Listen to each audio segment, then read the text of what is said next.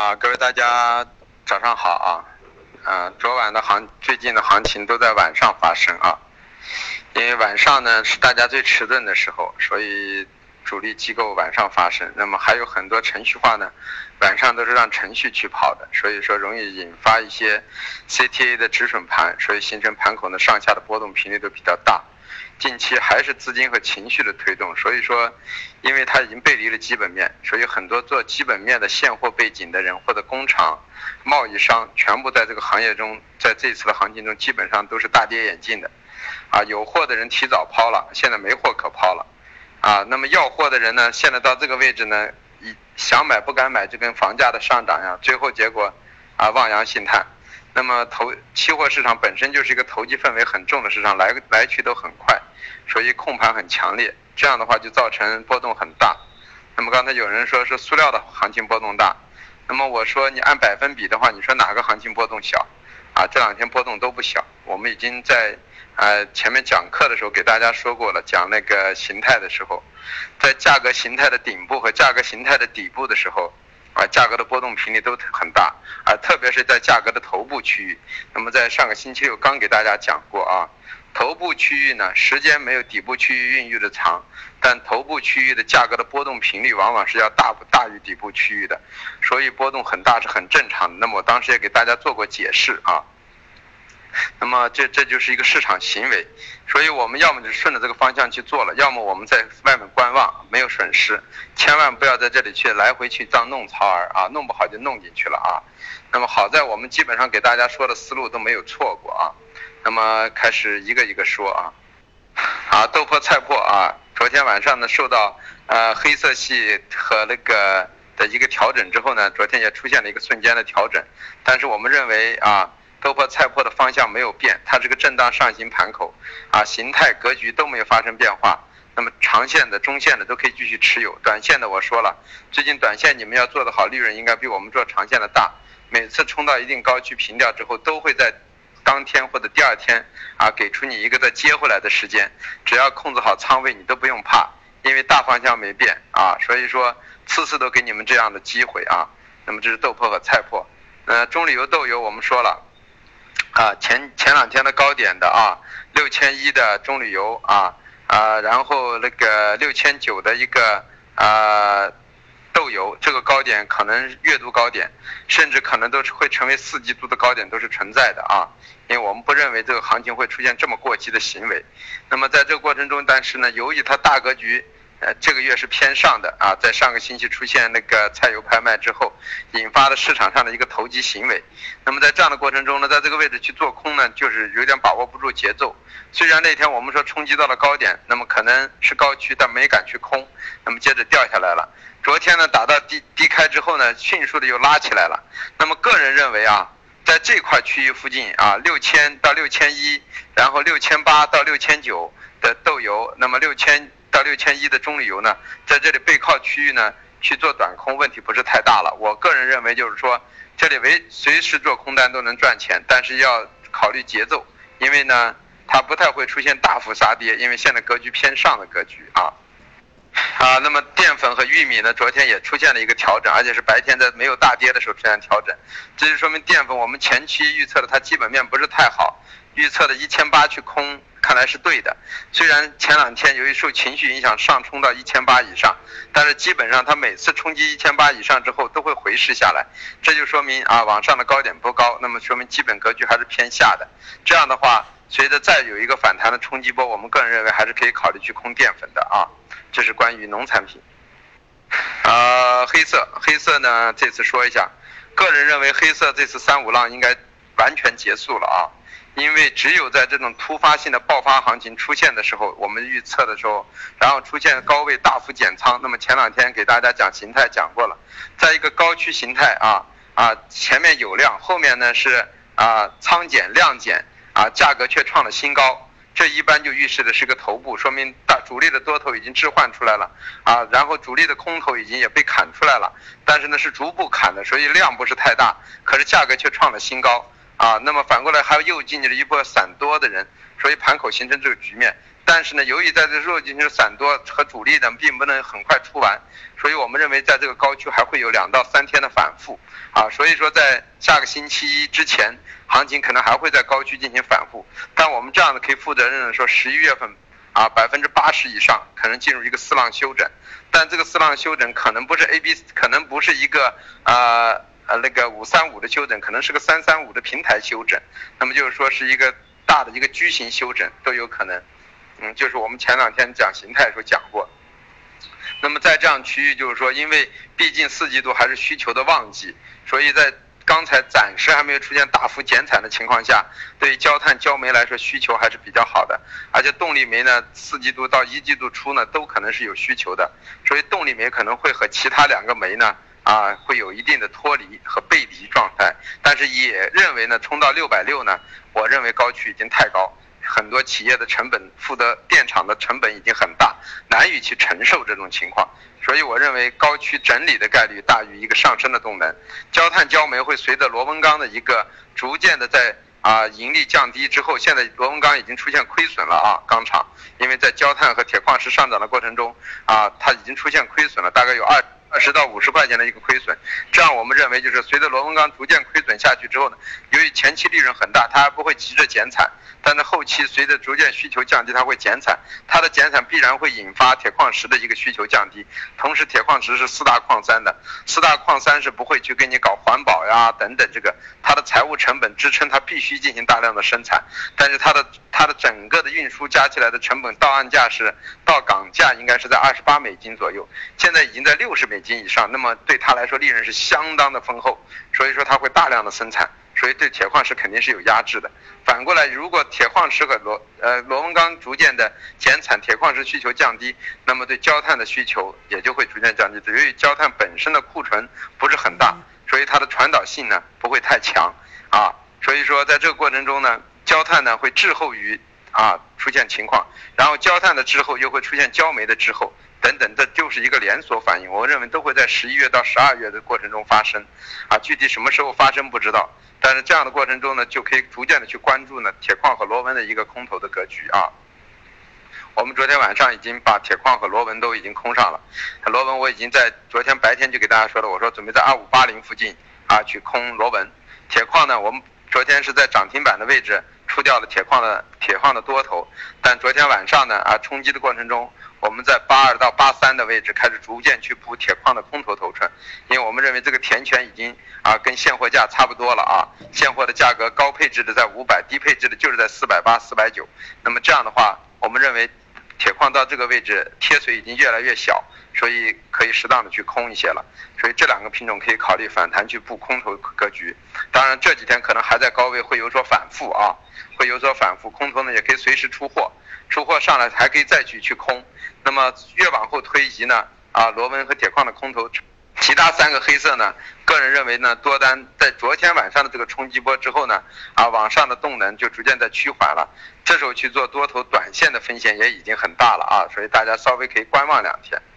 那么说的有色，有色里头呢，啊，铜呢，啊，嗯，这次的冲击到这个位置呢，从形态上还是偏上的，暂时呢先不去空，但是呢，在这个位置呢，它也上不高。那么，个人认为锌和铝都已经冲出了一个第五浪。本身我们认为新是个四浪整理，下个月去运行第五浪。然后铝呢，本身就是在走一个第五浪，但第五浪的高点我们本来预测的是幺三幺幺幺三二附近。那么这次冲击到一万四。那就是因为所谓的说现货紧凑，公路运输很麻烦，所以有些地方的现货价要么看到幺三五，要么看到幺四零，其实现货价也相当的混乱，主要就是原因价格的波动已经远远超出了这个本身这个行情自身的一个因素。你想一天的涨幅能够达到一吨一千块，这是想都不敢想，连一年也达不到的格局。所以在这样的情况下，我们认为，呃，一千四的铝的十二月的价格，然后呢都可能会是压制。当然呢，锌呢，我们认为这个。啊，短期之内的这个第五浪才在运行，如果第五浪全部的完成，可能会到两千零五十，甚至到两千一。所以在这过程中呢，锌可能由于提前已经走出了一个四浪，开始运行五浪，那么现在是五一浪的上冲，所以回调下来可能锌还可以考虑去布多。当然，由于这次行情的波动都是比较剧烈的，那么在这过程中呢，轻易呢就是说啊，不要马上就布局空头，先看一下啊。但是个人认为，呃，下个月的格局中，像新铝都可能是高位整理中的一个下行啊啊，特别是铝就整理中的下行。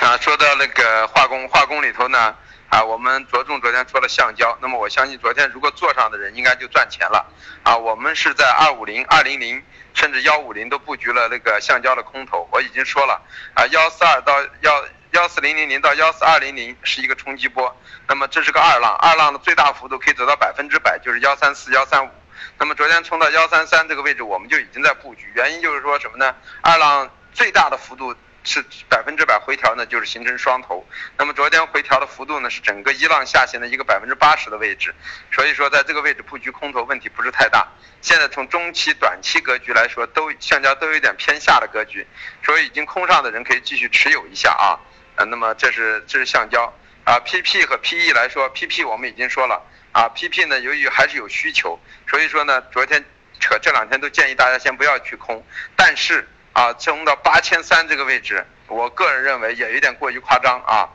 反过来就是 PE 呢，十一月份以后是肯定没有需求的啊，不管现货多和少都没有需求，所以在这样的情况下，我们认为 PE 这次冲到了九千九千。九千八、九千九，完全是天方夜谭。所以说呢，这个位置布局一些空头肯定没有太大的问题啊啊！我们昨天也是逐步的往上布，当然量很小，因为这种逆势单，就像呃这里群里头有些人说啊，因为它波幅太大，势太大，因为它控盘很激烈，所以我们要求呢，在这个位置把仓位控制好啊，否则的话你就很麻烦。那么现在布局的话，我们反而塑料还有盈利了啊，因为我们在背靠九千六开始慢慢的往上布。啊，反而有盈利，现在均价在九七四零九左右，那么还是有盈利的。像我们的螺纹钢在二五八啊，也是有盈利的。铁矿石我们在八二，那么昨天达到四四四六七啊，四六八，我们已经减了一半的仓。如果再能到了四八零附近，我们还会慢慢的布进去。这个五浪容易失败，所以说大家要考虑一下，不要不要急着去在棉花上，就是说再做多了，棉花可能有点问题了。所以说相比之下，总结一下。啊，豆粕菜粕多头，豆粕要大于菜粕的头寸，啊，呃，那个淀粉反弹可以做空头，啊，棉花多头出货，啊，嗯，反弹可以考虑布局空头，橡胶空头头寸留仓，啊，塑料布局空头，空头如果有空头头寸可以考虑留仓，沥青布局空头，空头可以考虑留仓，啊，焦煤焦炭动力煤以观望为主，啊，高位整理。到十一月二一号左右，可以考虑布局空头头寸的，主要是什么呢？啊，就是焦炭。嗯，反过来铁矿和螺纹啊，我们昨晚已经开始布局空头啊，铜观望啊，锌观望，镍观望，铝如果再冲击一万次附近，也可以考虑在十一月一号以后布局空头头寸。黄金多头继续留仓啊，大概就是这么个情况。啊，那么说下面说一下价格啊，价格豆粕。压力位二九三五二九零六，支撑位二八九幺二八六零，菜粕压力位二三幺二二二八幺，支撑位二二六六二二二三五，啊，中铝油压力位六零四八六零零二，支撑位五九四六。啊五八五零，嗯，豆油压力位六八零二。六七五零支撑位六六五零啊六六二零，呃，淀粉压力位幺七七九幺七六二支撑位幺七三五幺七幺五，棉花压力位幺五二七零幺五幺七零支撑位幺五零幺零幺四八八。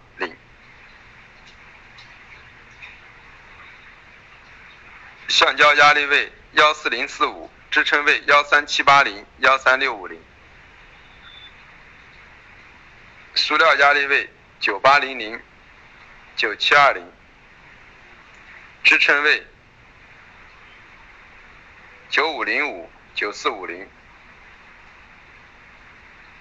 PP 压力位八二零零八二四六，支撑位八零八零。八零零零，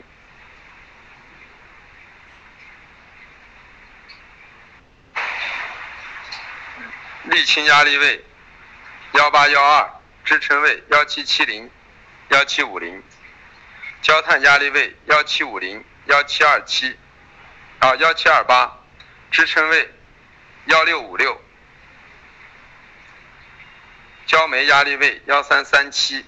支撑位幺二八七幺二六幺，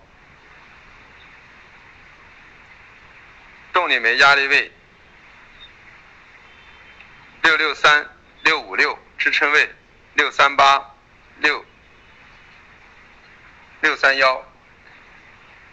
铁矿石压力位四八五四八零支撑位四六七四六三，螺纹钢压力位二六幺六二五八零支撑位二五五四二五二幺。铜的压力位三八四七零三八二零零，支撑位三七八六零。锌的压力位幺九二零零幺九零零零，支撑位幺八八四零幺八六四零。铝的压力位幺三六零零幺三五零零，支撑位幺三二零零。啊，所以你像铝都破了我的最高价，所以它是偏上的啊，但是也现在回到高区附近了。那么锌呢，现在还是在区域内，所以锌昨天偏弱一点。啊，咱们螺纹钢呢偏弱一点，只是在我的第一个压制区以内附近。那么铁矿、动力煤、呃焦炭都已经创破了我的第二压力位，所以冲高之后再进行的回试。但是今天的黑色系呢，我的第二支撑位都已经点到，所以我个人认为呢，今天的黑色的高低点已经全部完成啊啊，所以说呃就在这块区域运行。那么大家自己看着想做做点短线。啊，这么一种格局，个人认为就是高低点已经全部完成。你像铁矿石的，我们预计的四六三最低价位四六四六四点五，也就四六五，已经走完了。现在呢，站在我的第一压支撑位四六七之上，所以是偏上的。那么现在压力位就可能四八零，那么所以背靠四八零就可以考虑去布局空头。那么像动力煤，我们预计的六六三和六五六，那么现在在六四幺，那么已经偏离很远。所以动力煤也已经差不多了，这个六六零本身就太过于夸张，支撑位六三八，那么现在刚好点的第一支撑位附近，那么在第二支撑位六三幺已经受到支撑，所以说背靠这个位置可能是个短多的机会也是存在的，但是幅度都都不好把握，因为这两天的幅度宽幅震荡啊，是这么一个情况，啊，所以在这过程中我们刚才已经给大家说了。啊，豆粕的多头可以继续留，那问题不大；菜粕的多头可以继续留，问题也不大。啊，棕榈油豆油逐渐的可以考虑背靠的区域呢，开始布局短的也好，啊，中的现在还看不出来啊，至少短线的格局是可以做的。啊，那么淀粉呢反弹呢都可以考虑布局中线格局了啊，因为它事实是偏弱的。棉花我们认为在这样的情况下就有问题了啊，我们本身预测的到幺五五，但是由于这两天的冲击波，美棉急剧的下移啊，引发了市场对它的一个支撑的影响，所以我们认为后期棉花呢啊幺五二幺五三如果来都是一个抛抛空的点位啊，慢慢的下移。橡胶呢已经给出做空信号，前两天就已经说了，这是一个二浪的反弹，那么二浪的高点呢，到了到了到了一个合理的位置，再冲到三零零四零零都是可以的，那么现在已经冲不上去了。所以背靠这去空的单都可以继续往下看，这个三浪的话，现在可能运行的是三一浪，所以幅度可能比预想的还要大一些啊，所以都可以设好止盈呢去等待。那么这这这个月或者说这一周啊，塑料和 PP 都过激行为了啊，这都是属于这个月幅度来说都是最凶悍的，所以我们认为这个高点已经全部完成啊，不管是八千三的 PP 还是啊九千九左右的一个啊塑料都已经完成了啊。这样的话，塑料 PP 月度高点啊、周度高点都已经见了，那么就看怎么样去布局这块格局了，啊，因为这种方式大家明显知道，减仓高位放量啊啊带上影线，一般预示的头部已经来临，这个头部到底是啊微型还是什么样，要根据情况来定。个人认为这次是资金带的情绪推动，很容易引发一个微型格局啊，所以要根据情况来定。这就是说上周很多人想。形态没有去听的人，就是根本不知道这个格局是怎么样完成的，啊，